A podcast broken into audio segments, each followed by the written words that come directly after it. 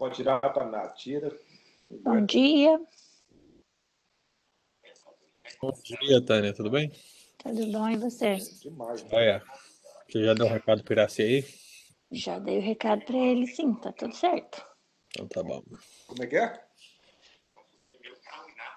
Ele tá falando É. comigo ou tá falando com outra pessoa? Não, ele tá falando com outra pessoa no telefone. Vou Hum. colocar no mute aqui só por causa disso, tá bom?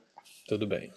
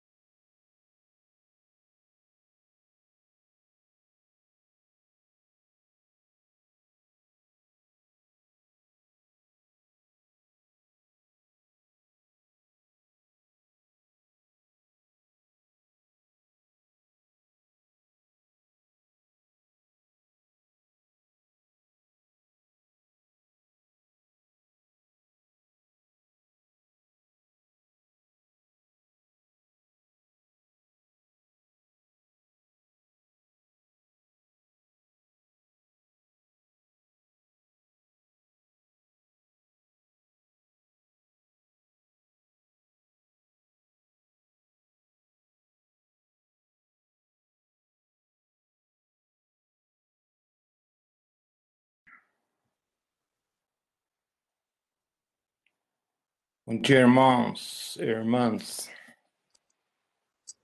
Bom dia, chamado, hein? Ei, Tânia, tudo bem? Graças a Deus. E você sozinho, sem a Dulce aí? Tá um pouco triste aqui, viu? Mas estamos vivendo. Pois é, se precisar de alguma coisa, estamos aqui, viu? Falou.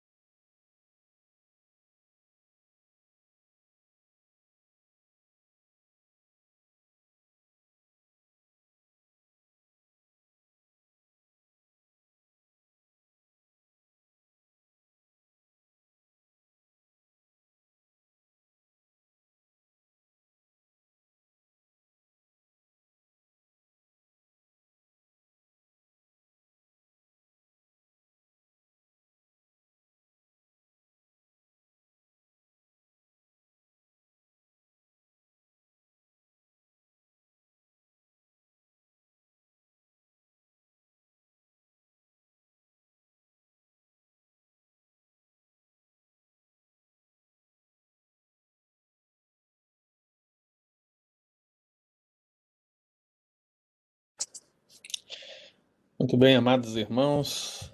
Graças e paz, bom dia a todos. Já mandei todos os recados possíveis. Quem chegou, chegou. Quem não chegou, chegue. Vamos a chegando mais. Eu mandei um recadinho no grupo aí para ver se anima outras pessoas a chegarem na EBD de hoje, né? Aquelas pegadinhas, sabe? Eu lembro que uma vez eu fui pregar uma mensagem na igreja. Eu sei para a igreja no domingo passado. Né? Os presbíteros ficaram tão preocupados, não sei porquê, mas o tema do sermão era Dicas para pular o carnaval. Dicas, o carnaval ser na outra semana, então eu resolvi dar uma orientação para a igreja, né? Então, dicas para pular o carnaval. Então a gente fez uma exposição do texto de Romanos, que fala sobre as obras da carne. E, e aí eu usei a palavra pular no sentido de abandonar, de evitar o caminho, né? Mas o pessoal ficou todo assim, alerta, né? E hoje joguei na igreja aí, pro grupo da igreja. Anjos eleitos e presbíteros. ah, Jesus. Que isso tem a ver hoje também. E vai ser boa essa palavra de hoje, porque vai mostrar um pouco da importância do presbiterato, uma vez que estamos aí caminhando para eleições na igreja, tanto de presbíteros como de diáconos, na é verdade. Então vamos esperar só mais dois minutinhos para ver se chega mais alguém, senão a gente vai iniciar lendo a palavra de Deus, orando e meditando no texto dessa manhã.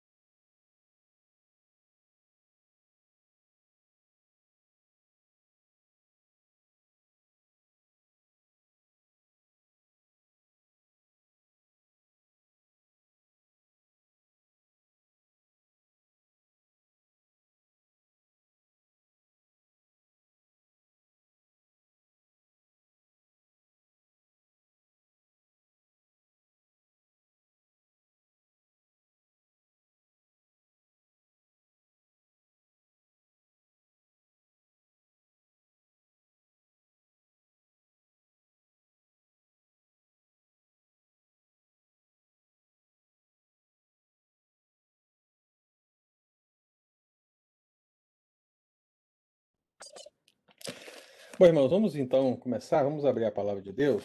Primeira carta de Paulo a Timóteo, capítulo 5. O que nós vamos meditar hoje, nós vamos iniciar hoje vamos terminar no domingo que vem. Mas são dois textos que eu vou incluir dentro de um princípio maior, que nós vamos conversar a partir de hoje. E o primeiro texto é justamente esse. 1 Timóteo, capítulo 5, nós vamos ler o versículo 21. 1 Timóteo, capítulo 5, versículo 21.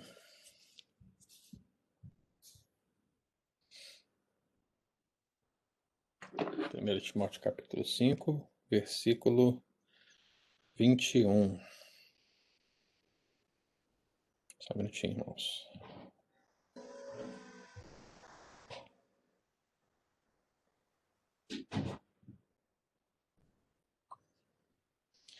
Então, a palavra do Senhor, ela diz assim: Conjuro-te perante Deus e Cristo Jesus e os anjos eleitos, que guardes estes conselhos sem prevenção, nada fazendo com parcialidade. Mais uma vez, conjuro-te perante Deus e Cristo Jesus e os anjos eleitos, que guardes estes conselhos sem prevenção, nada fazendo com parcialidade.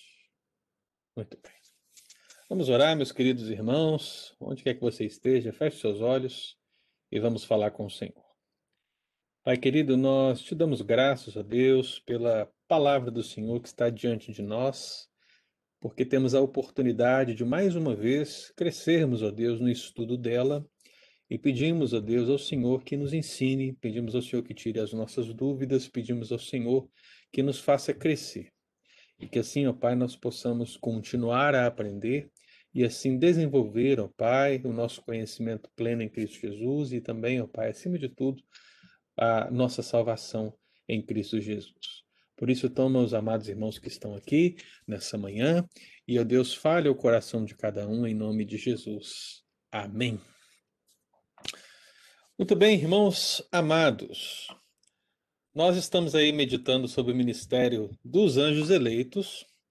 E dentro dessa realidade do ministério dos anjos eleitos, nós temos falado sobre um tripé. Falamos já do primeiro tripé desse ministério, que é adorar a Deus audivelmente. Ou seja, cabe aos anjos eleitos adorar a Deus audivelmente. E agora estamos no segundo tripé, meditando no que a palavra do Senhor fala, e já vimos, estamos vendo, aliás, que os anjos, eles não apenas adoram a Deus audivelmente, mas eles também ministram aos cristãos diversificadamente. Portanto, o primeiro tripé tem a ver com Deus. O segundo tripé tem a ver com a igreja. E nós vimos nos domingos anteriores acerca dessa ministração, acerca desse serviço que os anjos fazem, que eles são espíritos ministradores, entendemos essa realidade e vimos no último domingo que os anjos eles coparticipam da alegria pela conversão de um pecador. Aquele texto clássico que diz que a festa no céu quando o pecador se arrepende. Meditamos nisso domingo passado. E a partir de hoje, irmãos, eu vou, eu vou analisar dois textos, um deles bem complexo, por isso que eu deixei ele para o domingo que vem, que é o texto que fala sobre o véu das mulheres. E quando o apóstolo Paulo fala do véu das mulheres, ele cita os anjos então, nós vamos deixar esse texto para o domingo que vem. E o primeiro texto é esse texto de 1 Timóteo 5, 21, um texto que está colocado dentro do contexto que fala acerca dos presbíteros. Por isso que eu lancei aí no grupo da igreja anjos eleitos e presbíteros, né, como interrogação, porque a grande pergunta é, eu tenho certeza que você nunca viu, eu, eu posso aqui, 99,99% que você nunca ouviu uma ligação entre anjos eleitos e presbíteros. O mais próximo que você vai chegar dessa realidade é alguém dizer que o pastor é um anjo, porque é um mensageiro, e se o presbítero é um pastor, logo então o, o presbítero, né, ele é como um anjo, é um mensageiro. O máximo que você vai chegar é isso aí. Porque pouco se fala dessa realidade, irmãos, né? E a gente vai mergulhar nesse texto para a gente tentar entender o que, que o apóstolo Paulo ele quer dizer. E para nós, como igreja, nesse tempo de eleição, vai ficar ainda mais fundamentado a relevância dos presbíteros e a importância da eleição de presbíteros que realmente estão comprometidos com a igreja, eh, em nome de Jesus. Então serão essas duas passagens que nós vamos analisar. E o que, que nós vamos debater em torno dessas duas passagens, irmãos. Então, os anjos eleitos, eles ministram aos cristãos diversificadamente. O que eles fazem? São espíritos ministradores, é verdade. Eles coparticipam da alegria pela conversão de um pecador, é verdade. E a partir dos dois textos, sendo esse o primeiro que vamos meditar hoje, nós vamos ver que os anjos eleitos, eles testemunham a obediência da igreja os anjos eleitos testemunham a obediência da igreja. E, meu irmão, isso é muito importante para nós, porque eu não sei se você tem observado, mas existem assim, algumas passagens na Escritura que são muito polêmicas. Elas são polêmicas porque a interpretação delas não são fáceis, né? Não é fácil. Existem vários é, teólogos e eles divergem entre si. Essa do véu, por exemplo, é uma das passagens mais difíceis de se fazer a interpretação, porque dependendo da interpretação que você tem, no domingo seguinte as mulheres vão estar usando véu na igreja ou não. então, você observa isso, mas não apenas isso. Essa passagem que nós vamos meditar hoje, 1 Timóteo 5, 21, ela também é uma, uma passagem de difícil interpretação, porque são muitos que se aventuram a apregoar aquilo que a gente chama de culto a anjos. E isso, meu querido, não é uma novidade do nosso tempo. O apóstolo Paulo, quando escreveu a igreja de Colossos, ele mencionou essa questão. Ele mencionou essa ideia de cultuar anjos. E por que que se buscava naquele tempo ou hoje um culto a anjos? Você percebe que é bem possível que homens e mulheres que são líderes de denominações, de igrejas, de teologias, de ideologias, seja lá o que for, eles, numa leitura errônea da Bíblia, vejam nos anjos eleitos, vejam nos santos anjos, vejam nos bons anjos, é, uma atitude no culto que vai além daquela que a Bíblia diz que eles fazem. Eu entendo, meu amado irmão, que a presença dos anjos eleitos no nosso entorno, na vida da igreja e até mesmo no culto, é um fato. É um fato. Você não pode dizer que os anjos eleitos não estão presentes no culto. Eu acho que você não pode declarar isso. Não existe nenhuma passagem bíblica que te dá essa segurança de dizer que eles não estão presentes no culto. Mas existem inúmeras passagens que vão demonstrar que os anjos estão presentes ao nosso redor e até mesmo os anjos maus ao nosso derredor.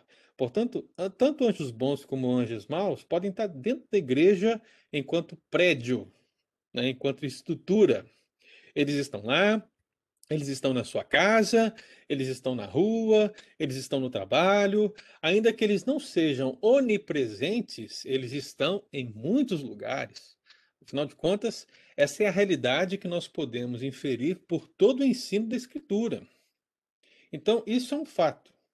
Agora, algumas pessoas, elas extrapolam essa verdade e, no intuito de darem aos anjos um caráter maior do que eles possuem, vão dizer que os anjos eles têm um ministério especial, dinâmico no culto.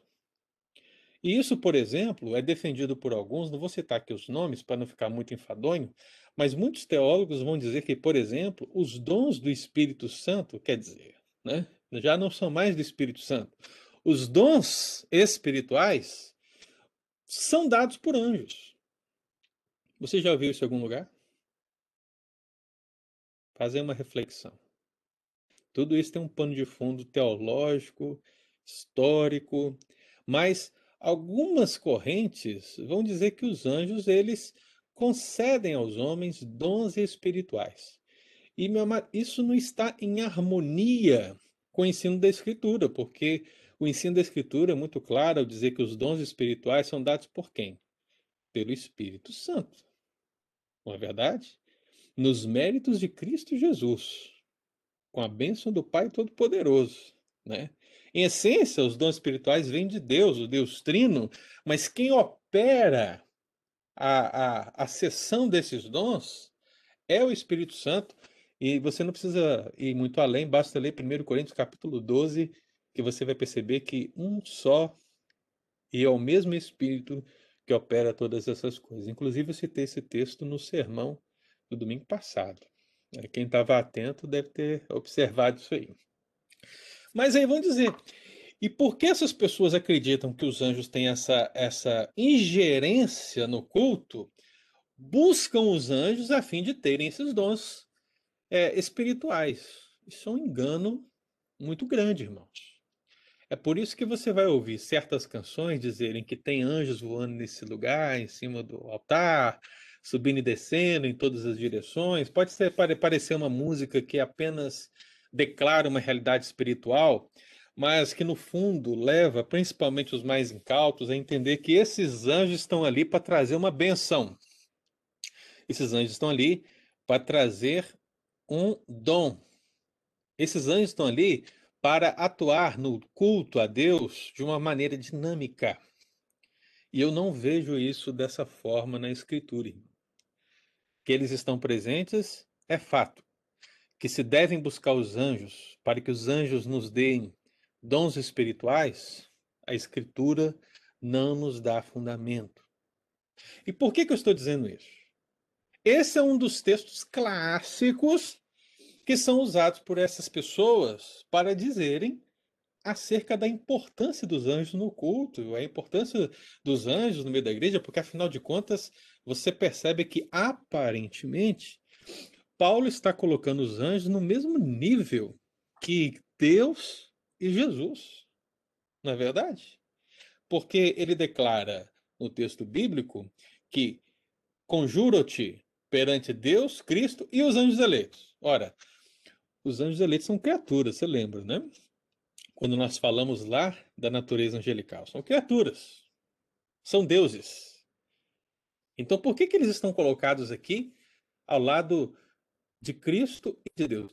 Por quê? Por que não colocar? O apóstolo Paulo bem que poderia ter colocado. Vamos melhorar a Bíblia, vamos melhorar aqui um pouquinho, porque eu acho que o apóstolo Paulo ele não está sabendo teologia correta, irmãos. Então, ele poderia ter colocado: conjuro-te perante Deus, Cristo e o Espírito Santo. Olha só que oportunidade maravilhosa que seria de colocar a Trindade aqui. Mas ele não fez. Ele colocou os santos anjos eleitos, né? E isso tem sido usado por muitos como um argumento para dizer que os anjos estão aí nessa autoridade de conferir aos homens muito mais do que nós podemos, de fato, requerer é, pela Escritura. Então, essa é a importância de se entender esse texto. Meu amado, lembre, é fundamental que se entenda. Não estou dizendo que os anjos não estão presentes na nossa vida, no culto, na vida da igreja. Não, os anjos estão presentes. Leia 1 Coríntios 4, 9. Você vai perceber, os anjos estão presentes. Leia Efésios 3, 10. Você vai perceber, os anjos estão presentes. Por que, que eles estão presentes? Porque eles estão aprendendo da sabedoria divina com o dia a dia da igreja, à medida que ela cumpre a sua missão. E no caso do, do texto de 1 Coríntios 4, 9, a palavra do Senhor diz que nós nos tornamos espetáculo ao mundo, tanto a anjos como a homens. Olha só que interessante. Portanto, tudo aquilo que acontece com a igreja é colocado pelo apóstolo Paulo como um espetáculo a homens e a anjos. Portanto, os anjos eles estão contemplando, eles estão vendo, eles estão participando nesse sentido de tudo aquilo que acontece conosco, sim. Então, são dois, dois textos que vão demonstrar essa realidade. E aí vem o apóstolo Paulo e diz, coloca os anjos eleitos nessa situação. E aí, antes de nós entendermos o que quer dizer a presença desses anjos eleitos no texto, é preciso que a gente entenda justamente o que quer dizer esse versículo dentro do contexto, porque ele começa assim: conjuro-te. E é bem possível que você já tenha ouvido uma palavra similar, que é a palavra, o verbo conjurar. E eu não sei, depois o Eudes pode me dizer que eu não olhei, viu, Eudes? Mas veio na minha cabeça aqui agora, porque em português, conjurar tem muito a ver com feitiçaria, né? Tem muito a ver com você lançar um feitiço, que em inglês, se eu não me engano, seria o, o, o spell. Eu não sei né, se, se é isso mesmo, mas seria o spell, o feitiço. Lançar o feitiço. Então, conjurar geralmente tem a ver com bruxaria. Mas não é isso que o texto está falando. Não é isso. Quando a Bíblia diz conjuro-te, ela está usando aqui de uma palavra, de um verbo muito importante, que designa uma atitude, que designa um apelo solene, sério. Sério. Eu sei que toda a Bíblia é séria, irmãos. Tudo aquilo que se diz é sério. Mas tem algumas coisas que são mais sérias do que as outras coisas que são sérias. Ou seja, questões que são tão fundamentais que não devem ser desapercebidas em momento algum. Portanto, esse apelo que é traduzido aí na Bíblia revista e atualizada como conjuro-te, é, é traduzido em outras Bíblias como ordeno-te, mas é, em nenhum momento o verbo está no imperativo. O verbo não está no imperativo, mas ele designa uma atitude solene, um encargo que é dado à pessoa, que deve ser é, verificado como que por meio de testemunhas. Eu vou tentar aqui facilitar o entendimento para você entender. O que o apóstolo Paulo quer dizer com conjuro-te é confirmar algo pelo testemunho. Confirmar algo pelo testemunho.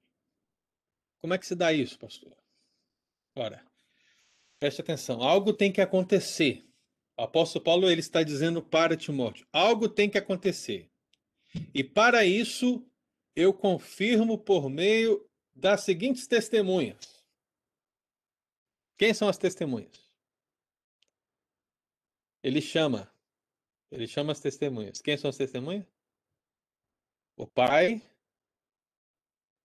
Cristo e os santos anjos. O texto começa a ficar claro, irmãos. Porque você tem o Pai, o Filho e os santos anjos aqui. Conjure-te é uma expressão. Essa palavra no texto original grego, inclusive, ela tem a ver com testemunho direto. Através de testemunho seria a tradução é, literal dessa expressão. Então o apóstolo Paulo está dizendo: Eu estou te apelando, Timóteo, eu estou é, requerendo uma atitude sua por meio das seguintes testemunhas o Pai, o Filho e os santos anjos. Então o texto começa dessa maneira.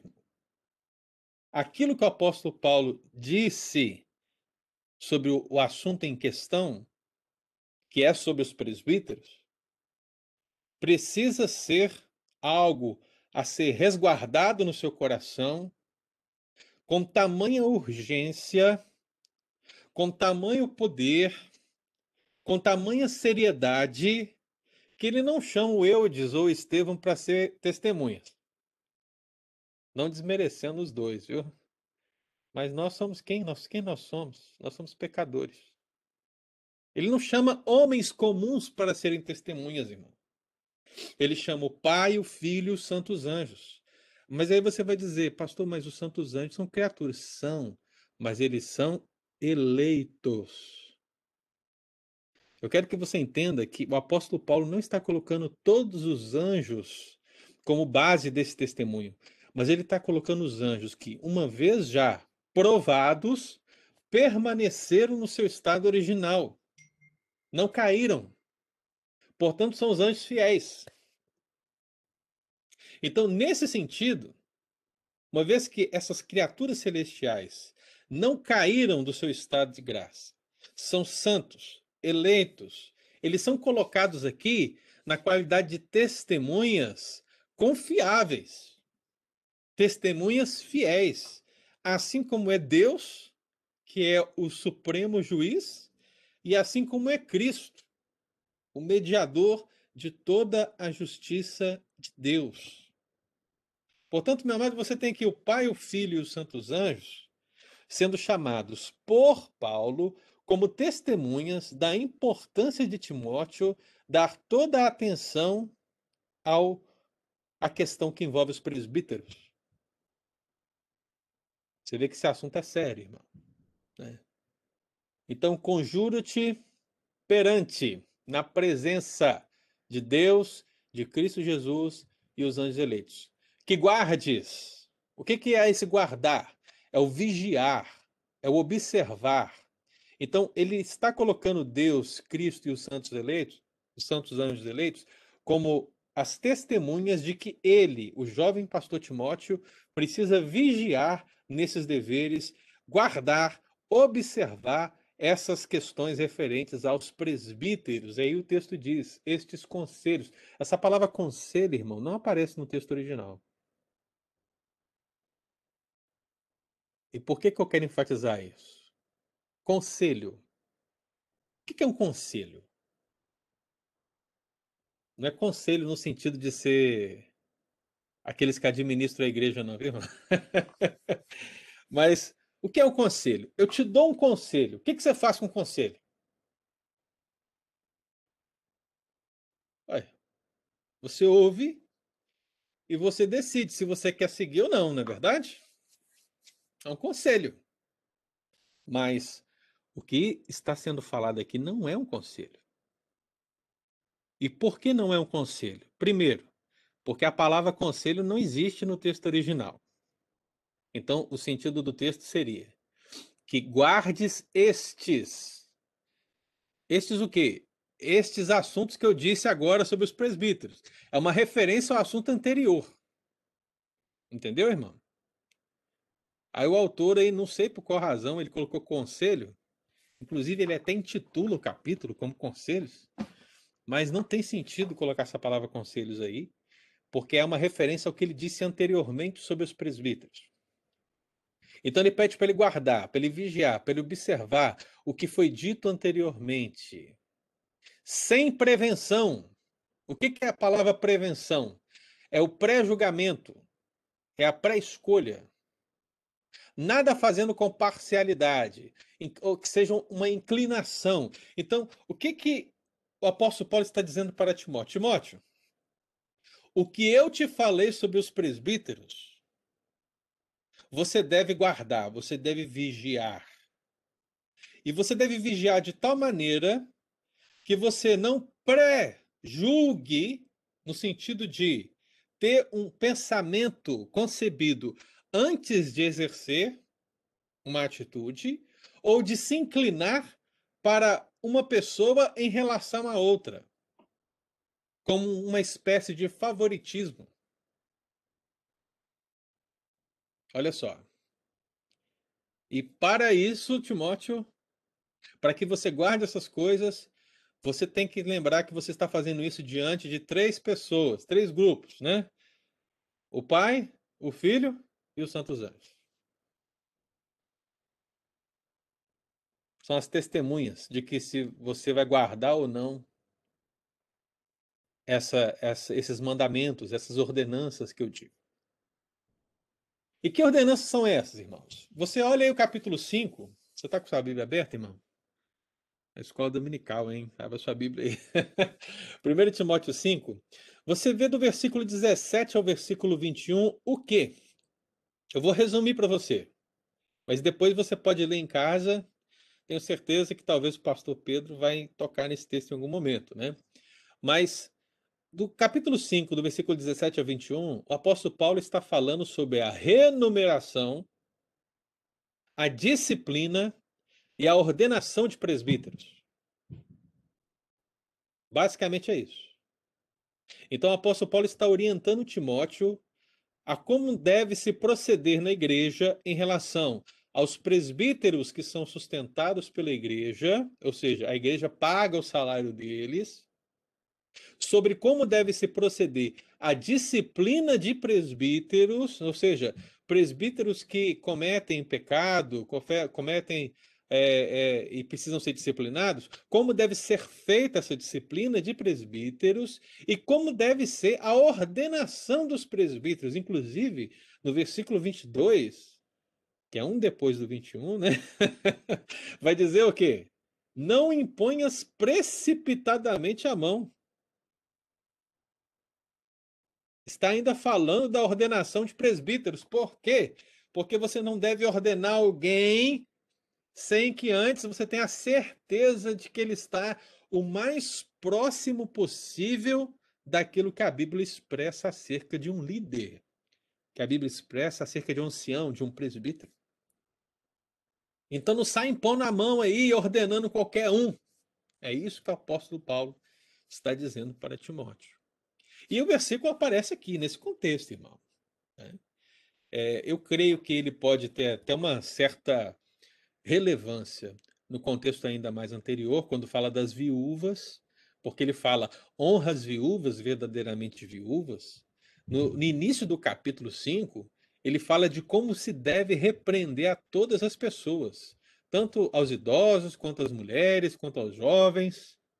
E, e se você seguir um pouco mais para trás, você vai perceber que existem exortações para ele mesmo, como um bom ministro de Cristo Jesus, como deve ser um pastor. Então, o apóstolo Paulo está englobando aqui uma grande gama de pessoas da vida da igreja, está dando várias orientações, e essas orientações no sentido de mandamento, e no contexto próximo do texto, meu irmão, o que está em voga são os presbíteros. Então, esse texto não está falando de culto a anjos, esse texto não está falando de dons espirituais dados por anjos. Esse texto está falando de anjos eleitos como testemunhas da obediência da igreja. Então, o apóstolo Paulo está fazendo isso. E por que isso é importante, irmãos? Eu não sei se você já estudou isso na Escritura, mas há um princípio bíblico, naturalmente judaico, de que todo fato deve ser confirmado por meio de quantas testemunhas? Quem sabe? Tá todo mundo com o microfone fechado. Não, não três, três, três, três, três, pastor. Três testemunhas, irmãos. Duas ou três, né? Isso está aí. Você percebe isso no Antigo Testamento, lá no livro de Deuteronômio. Você vai perceber isso no Novo Testamento, por exemplo, em Mateus, capítulo 18. Tudo deve ser confirmado por meio de duas ou três testemunhas. Todo fato se confirma nessa situação. Portanto, não é à toa que o apóstolo Paulo, diante dessa ordenação tão importante que envolve os presbíteros, ele chama três testemunhas. Ele chama o Pai, ele chama o Filho e ele chama os Santos Anjos. Eu sei que os Santos Anjos é mais do que um. O grupo é colocado como um terceiro, irmão. Entende? O grupo é colocado como um terceiro, uma terceira testemunha nessa questão. Então, é justamente isso que o apóstolo Paulo está fazendo. Ele está dizendo que os santos anjos que estão contemplando a vida da igreja dia a dia, aprendendo com ela, Cristo como cabeça da igreja e o Pai como supremo juiz são as testemunhas ou o tribunal por excelência que vai julgar a nossa obediência frente aos mandamentos divinos. E aí você vê, por isso que eu estou dizendo que tudo na Bíblia é sério. Mas algumas questões são mais sérias do que outras, porque você vai ler na Bíblia e não é todo versículo que diz assim: conjuro-te. Conjuro-te. Conjuro. É? Não, não é. Você percebe que no raciocínio do apóstolo Paulo, tudo que ele diz é importante. Mas quando chega aqui no versículo 21, então vamos pensar nessa questão relacionada aos presbíteros. Ele está literalmente falando: olha, os presbíteros que trabalham bem devem receber dobrados honorários. Olha, não aceite denúncia contra os presbíteros se não tiver duas ou três testemunhas. Ok. Né? Olha, você vai ordenar o presbítero, não imponhas precipitadamente as suas mãos. Beleza. E aí ele, nesse raciocínio, conjuro-te é nessa hora que ele chama essa, essas testemunhas para o que ele vai falar. Guarde o que eu estou te dizendo. Guarde, vigie. Vigie o que eu estou te dizendo, porque é muito sério. E, meu amado, esse tratamento que o apóstolo Paulo dá ao presbiterato da igreja precisa ser o mesmo cuidado que se dá ao presbiterato de hoje. Eleger presbíteros na igreja não é um mero rito, não é um cumprimento de uma lei eclesiástica. É um cumprimento de um princípio bíblico, com questões bíblicas, com fundamentos bíblicos, com qualificações bíblicas, por uma missão espiritual. E isso, meu irmão, vai dizer se a igreja vai vencer ou se a igreja vai ser derrotada. Porque bons presbíteros e diáconos tornarão a igreja vitoriosa no seu dia a dia ou tornarão a igreja derrotada no seu dia a dia. Essa é a grande verdade. Por isso que é importante. E então o apóstolo Paulo ele vai declarar essa realidade de que o pastor Timóteo ele não pode agir com favoritismo. O pastor Timóteo, ele não pode agir com parcialidade. Eu não sei se na sua vida você já percebeu isso na igreja em algum momento. Não precisa falar, viu, irmão? Mas você conhece algum pastor que na igreja favoritava mais presbíteros em relação ou um presbítero em relação a outro? Que se inclinava para um em detrimento do outro? Você já viu isso em algum lugar? Ou isso só aconteceu aqui na Bíblia? Percebe? Se o pastor, no caso representado aqui por Timóteo, age dessa maneira, ele está quebrando o mandamento bíblico que tem Deus, Cristo e os santos anjos como testemunha. Isso é muito sério, irmão. Não é, não é a PCA que você está enganando, não. não é a IPB que você está enganando. Não. Por testemunhas, as testemunhas que contemplam o cumprimento dessa ordenança é o Pai, é o Filho e os santos anjos. Isso é muito sério.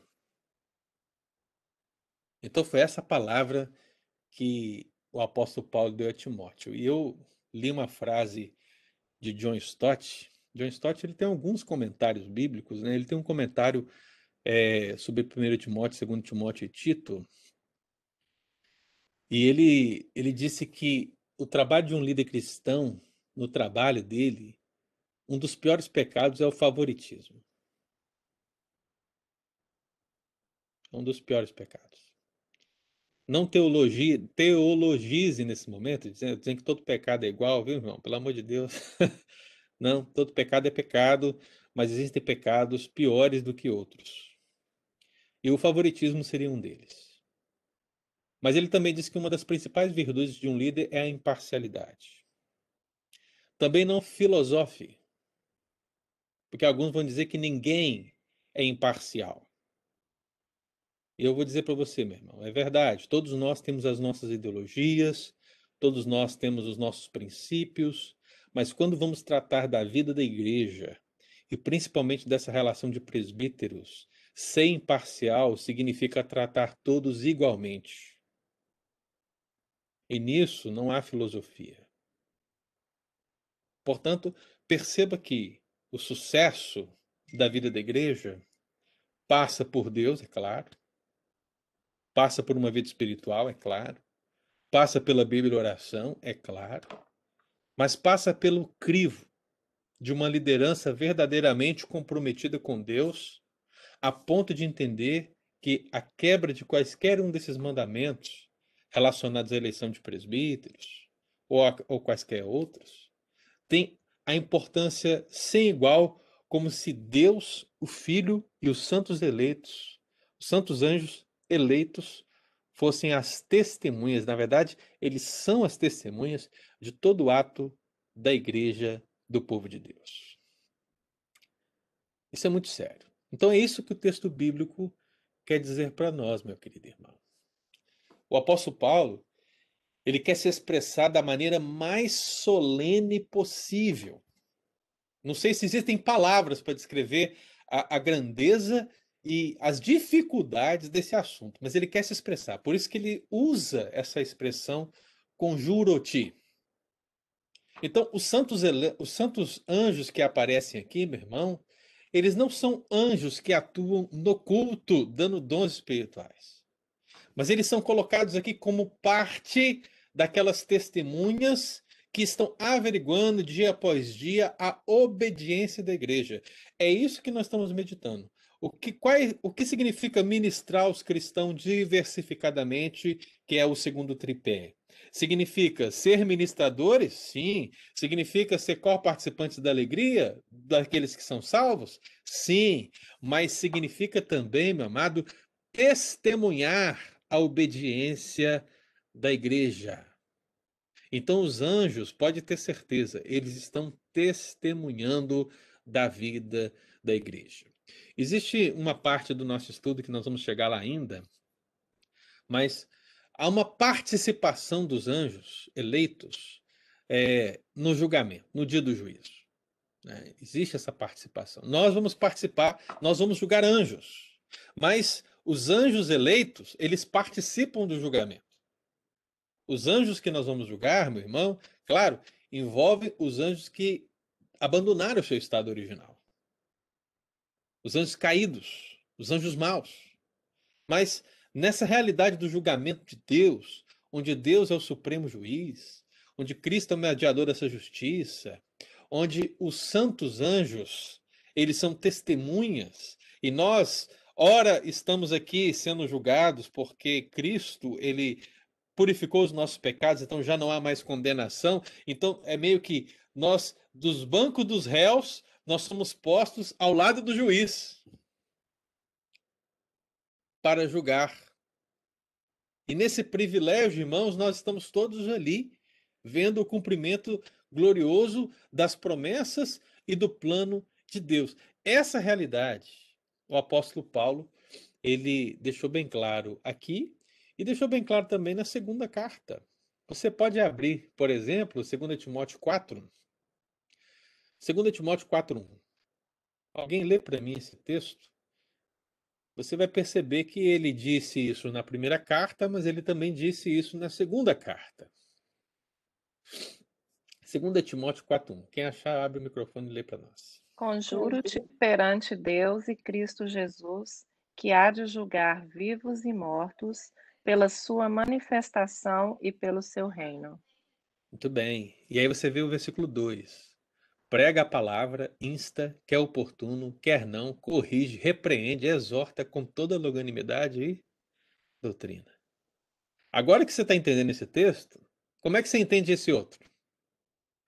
Quais são as ordenanças que devem ser tratadas de tal maneira que ele chama que é testemunha? Só que agora ele chama duas, né? Quem que ele chama?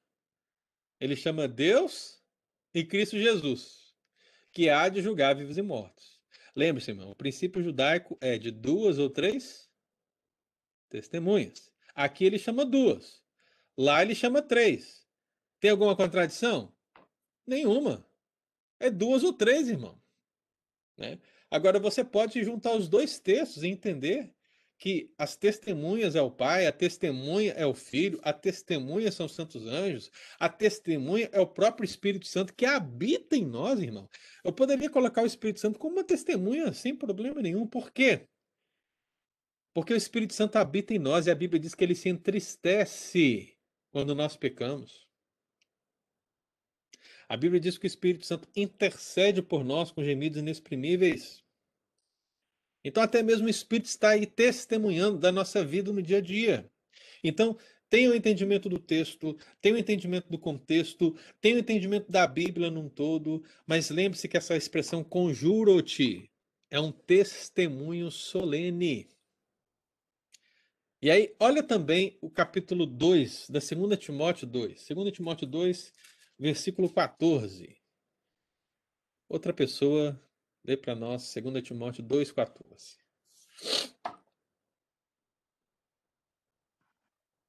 Recomenda estas coisas, dá testemunho solene a todos perante Deus, para que evitem contendas de palavras que para nada aproveitam, exceto para a subversão dos ouvintes.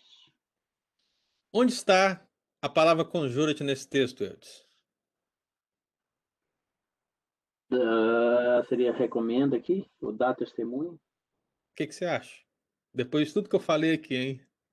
Mesmo sem saber grego, hein? Vamos lá.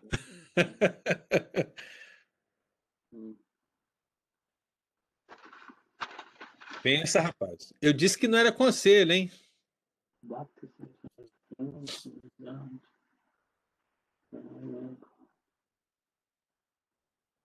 É, as duas ordens que tem aqui em português é recomendar e dar testemunho. E qual que você acha que é?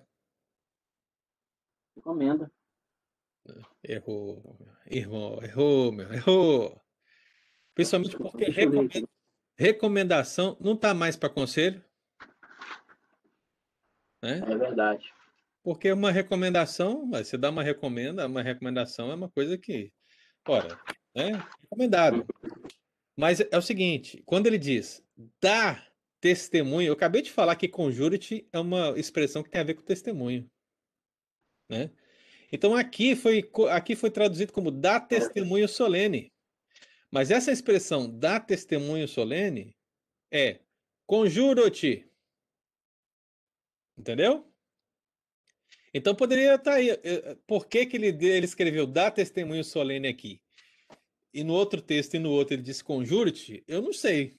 Sinceramente, porque é a mesma coisa. É, em, em- inglês aparece a mesma palavra. Mas é a mesma palavra, né? Então a sua né? tradução em inglês está boa, né? Por quê? Porque é a mesma. Mas por que que em português fica diferente? É para complicar a gente, entendeu?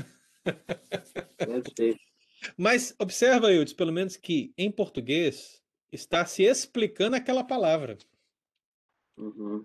Porque se você não sabe o que significa conjuro-te, mas você lê aqui, o que é conjuro-te? É dar testemunho solene.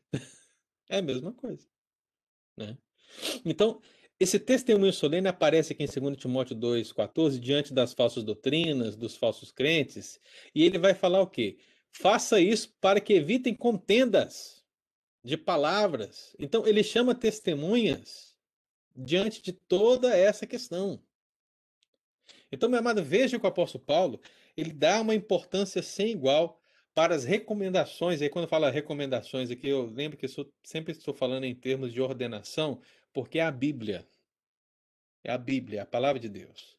Ela é a nossa bússola, ela é nosso alimento, ela é nossa regra de fé. Então, aquilo que a Bíblia coloca, a gente tem como mandamento, mesmo que apareça a palavra recomendação. Para nós, é o nosso estilo de vida, é o nosso modo de viver. Então, aquilo que a Bíblia diz, declara, a gente recebe como a palavra de Deus e a gente pratica. E o apóstolo Paulo está dizendo tudo isso, tendo esse, esse caráter de testemunha forte, para demonstrar a seriedade desses assuntos que precisam ser eh, estudados, precisam ser entendidos e compreendidos pela igreja do Senhor. Amém, irmão? Deu para entender? Deu para compreender? Então agora a gente volta lá em 1 Timóteo 5,21. Os irmãos que aí estão se perguntando, né? Qual que é a relação de anjos eleitos e presbíteros? A realidade é essa, né? Os anjos eleitos, eles estão testemunhando agora da obediência dos presbíteros da igreja. Seja aquele presbítero que está na liderança e que está coordenando todo o processo relacionado aos presbíteros, ou seja, aqueles de pagamento, disciplina ou de ordenação. O pai e o filho também estão testemunhando. Aí eu pergunto para você: temos aqui alguns presbíteros, mas imagine que você é Timóteo. Faça essa reflexão agora. Imagine que você é Timóteo. O apóstolo Paulo está dizendo para você, Timóteo. Timóteo, em relação aos presbíteros da igreja, em relação àqueles que vivem do evangelho, em relação àqueles que precisam ser disciplinados, e em relação à ordenação de presbíteros, ou seja, o processo que envolve a eleição, faça isso da melhor maneira possível. Faça isso em obediência plena. Vigie nessa situação. Porque quem está olhando para você nesse momento fazendo é o Pai, o Filho e os santos anjos. Você consegue entender a importância? Você sente o peso? Se eu dissesse para você, olha, adore a Deus, louve ao Senhor, viva a palavra de Deus, porque o pastor Ângelo está te vendo.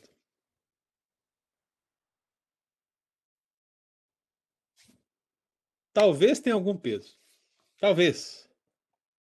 Mas a bem da verdade, alguém pode olhar assim, quem? pastor Ângelo? Pastor Ângelo é pecador igual eu. Ah, o pastor Ângelo teve um passado terrível. Ah, pastor, quem é pastor Ângelo, gente? Pelo amor de Deus, deixa isso aí, não. Ou seja, não tem relevância. Mas, meu amado, quando o apóstolo Paulo chama Deus, o Filho e os santos anjos, aqueles que não caíram, ou seja, criaturas fiéis e santas como testemunhas, ele está mostrando para nós que a incumbência que foi dada à igreja é muito séria. É isso que quer dizer esse texto.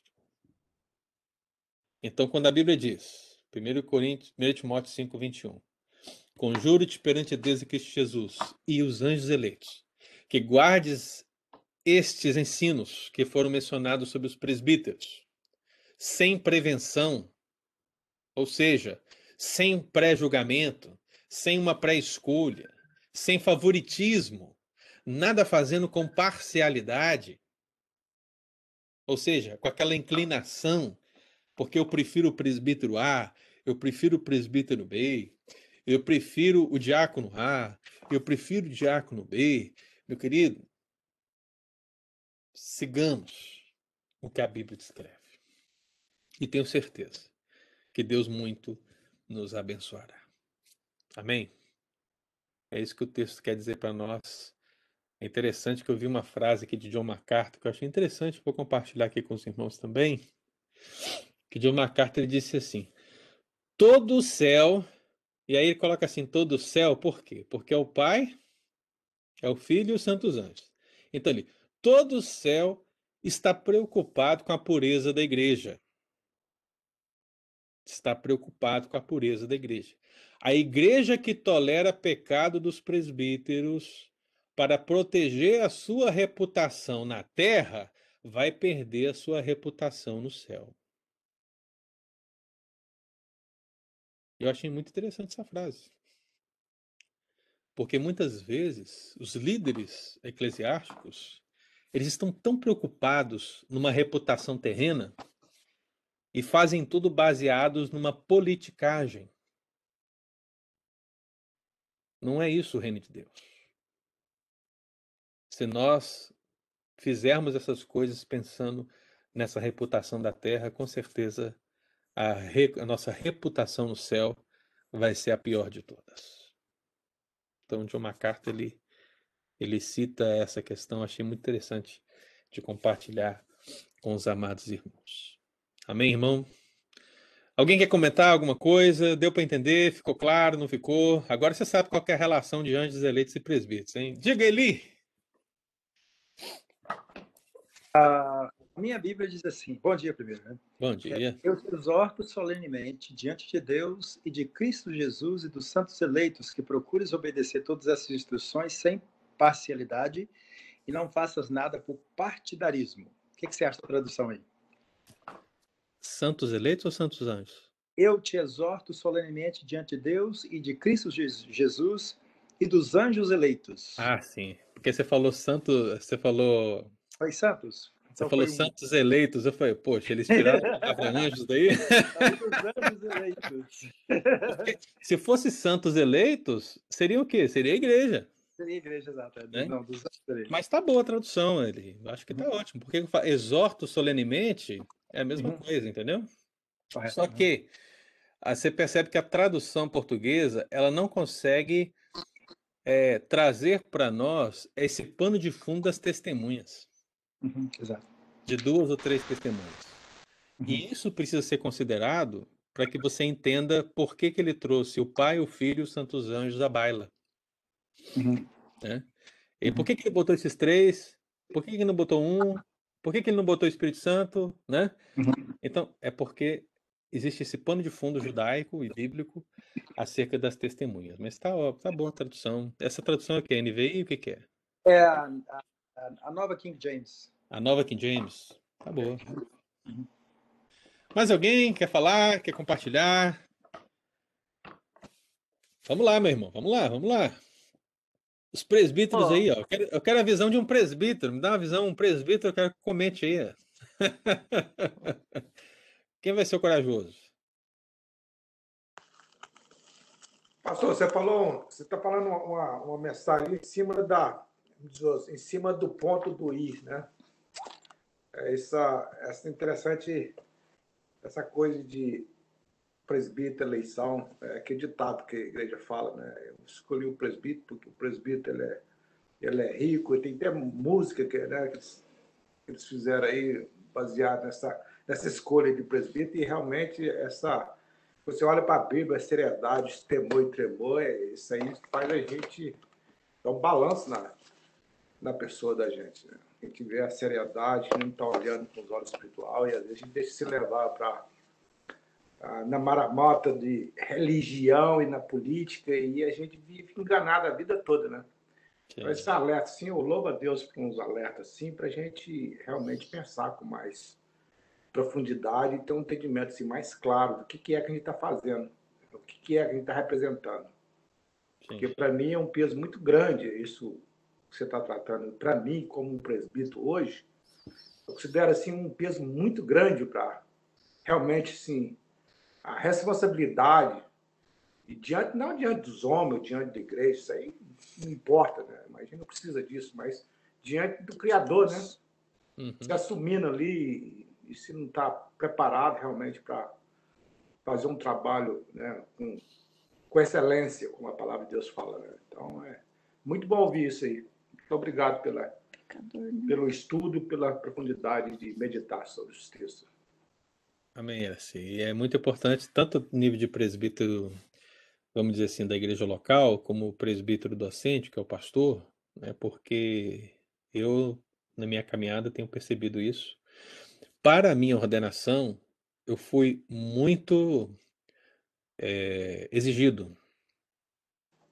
Para a minha ordenação, foi muito exigido. E o que eu percebo, é, percebi com os anos posteriores foi que a exigência só foi diminuindo. Só diminuindo. As cordas só foram afrouxando.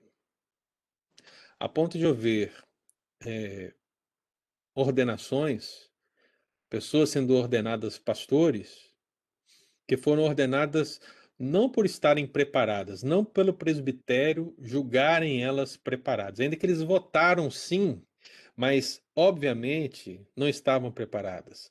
Mas porque havia um interesse político, ou porque espiritualizaram demais e ah, não vamos travar a vida desse menino, né? Ele quer casar, ele quer pastorear, o reino de Deus, né? Aquela coisa toda, espiritualizar e esquecer que a Bíblia dá todo esse, funda esse fundamento de como deve ser tratada essa questão com tamanho peso. Então isso acontece com pastores em nível de presbitério. E infelizmente também acontece com pastores em nível de igreja, porque os presbíteros são pastores da igreja. Então o que acontece muitas vezes é que para a eleição a igreja não trata dessa eleição com a mesma responsabilidade. Eu já ouvi, ah, eu elegi, eu votei em fulano porque não tinha outro. E aí, você acha que está tratando com a seriedade que a Bíblia conclama? Aí eu votei em fulano porque é meu parente.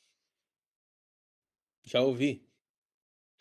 Ah, eu votei em fulano para derrubar o pastor. Porque é contrário ao pastor. Você acha que são esses os fundamentos que o apóstolo Paulo disse aqui para Timóteo que deveriam ser vigiados? Tendo Deus, Filho e os santos anjos como testemunhas dessa ordenança? Não. Então o que eu percebo, meu irmão, é que tanto o Pai como o Filho, como os santos anjos, e agora destacando os santos anjos, que é o nosso tema, os santos anjos devem olhar para a igreja com uma tristeza compartilhando. Nós falamos no domingo passado deles compartilharem a alegria pela salvação de pecador, né? Agora vamos falar hoje de, de compartilhar a tristeza por serem tão pecadores no exercício do ministério. Né? Porque é uma tristeza, irmão. Nós vemos é, a, como a igreja tem afrouxado, tem afrouxado no, na exigência é, profunda daqueles que devem liderar a igreja, né? daqueles que devem servir na igreja. Então isso precisa ser vivido por nós, que comece aqui por nós, na nossa sala, né? Quando você for participar dessa, dessa assembleia para eleição de presbíteros, tenha isso no seu coração, tenha isso em mente. Muito mais do que um, um, um processo eclesiástico, muito mais do que uma exigência do livro de ordem da igreja, muito mais do que um chamado do conselho.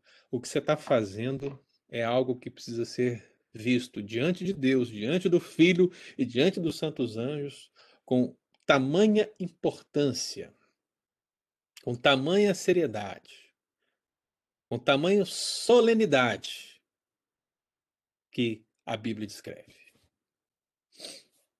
Mais alguém quer comentar? Muito bem, então, irmãos, foi um prazer estarmos aqui, né, meditando sobre esse princípio. E lembrando então que hoje nós falamos sobre os santos anjos, os santos anjos eleitos, eles testemunham da obediência da igreja. Então é isso que nós vimos nesse texto, 1 Timóteo 5:21. Eles estão testemunhando da obediência e o texto fala da obediência em relação à renumeração, à disciplina e à ordenação de presbíteros. No domingo que vem, nós vamos ver essa questão do testemunhar a obediência da igreja nessa, nessa, nesse texto bíblico de 1 Coríntios 11 que fala do véu das mulheres. Eu julguei no grupo da igreja anjos eleitos e presbíteros. Domingo que vem eu vou jogar no grupo da igreja anjos eleitos e o véu das mulheres. A ligação que você nunca viu. ai, ai. Então vai ser sobre isso domingo que vem, tá bom, irmãos?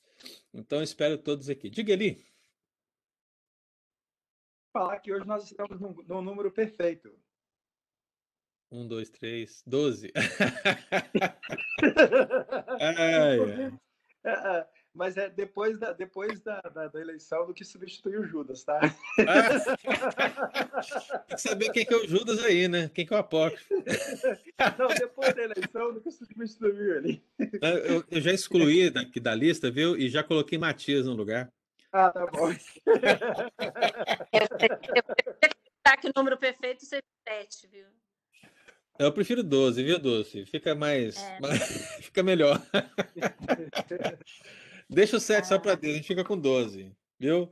Deixa eu ver aqui se tem um bate-papo aqui. É, bom dia a todos, meu celular acabou a bateria, saiu. Ah, quem foi que falou isso aqui? Ah, foi a Nilma, né? Saiu e entrou de novo. Que bom, viu, Nilma? Deus abençoe. Irmãos, então domingo que vem estamos aqui para dar continuidade.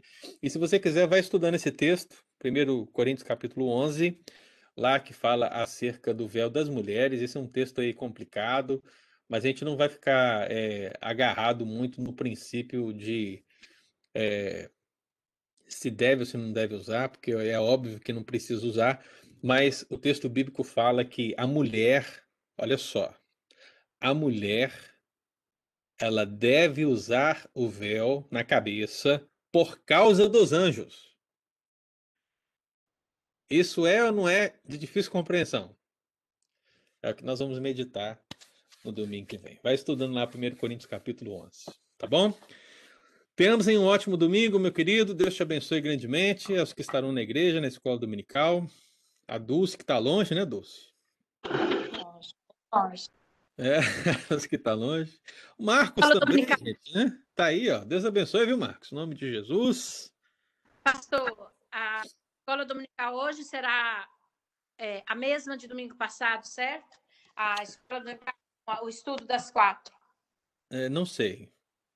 É porque o pastor ele está fazendo igual, mas dois domingos, né? Então, por exemplo, já teve duas escolas dominicais. Não, não só teve uma. A outra foi cancelada por causa da neve. É, eu estou ah, pensando ah, que hoje. É primeiro. Ô, Dulce, eu entendi ele falar domingo que, que hoje vai ser a mesma aula de semana passada, porque é um grupo ah, diferente, né? É por isso que são duas listas. Então, o pessoal que foi domingo passado, né? Não tem necessidade de ir nesse, porque o assunto será o mesmo. Né? O presbítero conta que ele faz questão que esteja lá, né? Mas, de qualquer forma, próximo domingo eu também não vou estar. Aí vai ter como assistir, pastor? É, online mesmo? Vai ser gravado para assistir depois? Porque eu sei que não vai ser transmitido. É, Não, essa não, mas você vai ter a oportunidade, porque você não vai estar no domingo que vem, mas no outro você vai estar. Então, mas eu vou perder o. Ah, entendi. Aham. E aí você não vai perder, entendeu? Eu, vou, eu vou pegar o segundo na segunda vez. Entendi. Isso. Tá bom? Gotcha. Então Yep. tá bom. Deus abençoe, irmãos. Tá Estevam, aproveita e oi pra Dúcia. Aproveita. E aí, paixão? Tá calor aí? Ô, Eli, você tá sozinho também, né, Eli? Muito quente. Não estou aguentando mais de calor. Ricardo foi pro Brasil para ver, a mãe- ver a mãe dela, que tá bem Ei, mal. rapaz, tá todo mundo solitário, olha. Os irmãos, olhem por ela aí. A mãe dela tá Ó. bem mal. Tá com Vamos orar assim. tá quatro. Vamos aproveitar e, e orar agora, meu querido, né? Fechar com uma oração aqui. Vamos fechar nossos olhos, queridos. Pai querido, nós queremos agradecer ao Senhor pelo estudo dessa manhã e queremos colocar a vida de todos os irmãos na presença do Senhor, em especial a Ricarda e a sua família, também, ó Deus, a Dulce que está viajando, a sua família, ó Deus, que o Senhor tome essas famílias nas tuas mãos e o Senhor as sustente em todas as necessidades.